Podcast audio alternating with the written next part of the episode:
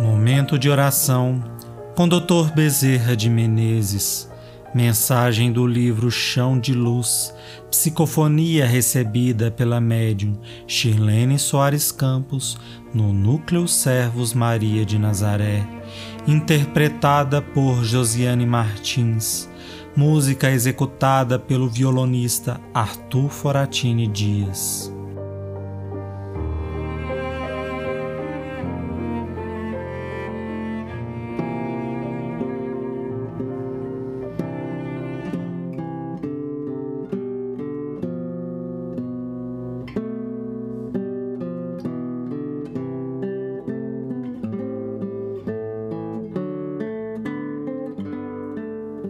Educação infantil. Nós sabemos que a perfeição não existe, que todas as criaturas que caminham na Terra estão sujeitas a enganos, a erros, estão sujeitas a ilusões que as comprometem, a desacertos.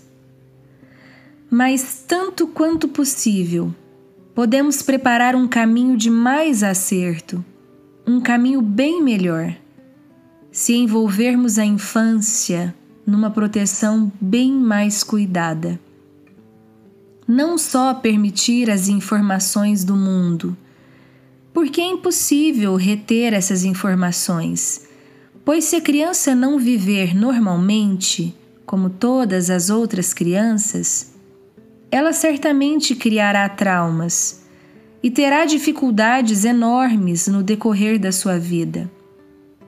Mas temos que acrescentar à sua formação espiritual e moral outros informes que sejam atraentes, vívidos, que realmente permaneçam nos refolhos dessas almas. As crianças crescem, tornam-se adultas, tomam nas próprias mãos o rumo dos seus destinos na verdade, irão errar muitas vezes. Outras tantas vezes irão acertar, mas ficarão, dentro do coração e da alma, os ensinamentos sublimes que lhes foram ministrados. Em um momento oportuno, ou no momento em que a dor chegue mais forte, eles virão à tona como um salva-vidas no turbilhão dos sofrimentos, elas saberão como recorrer a esses recursos que estão latentes em suas almas, que lhes foram ministrados por aqueles que as amam, que as observam e que possuem o conhecimento espiritual. Não podemos permitir jamais que a criança escolha quando crescer. Assim como ela não escolhe ir para a escola, ela deve ir para a escola, ela tem que se educar. Também ela tem que receber noções evangélicas e deve educar-se espiritualmente. É importantíssimo.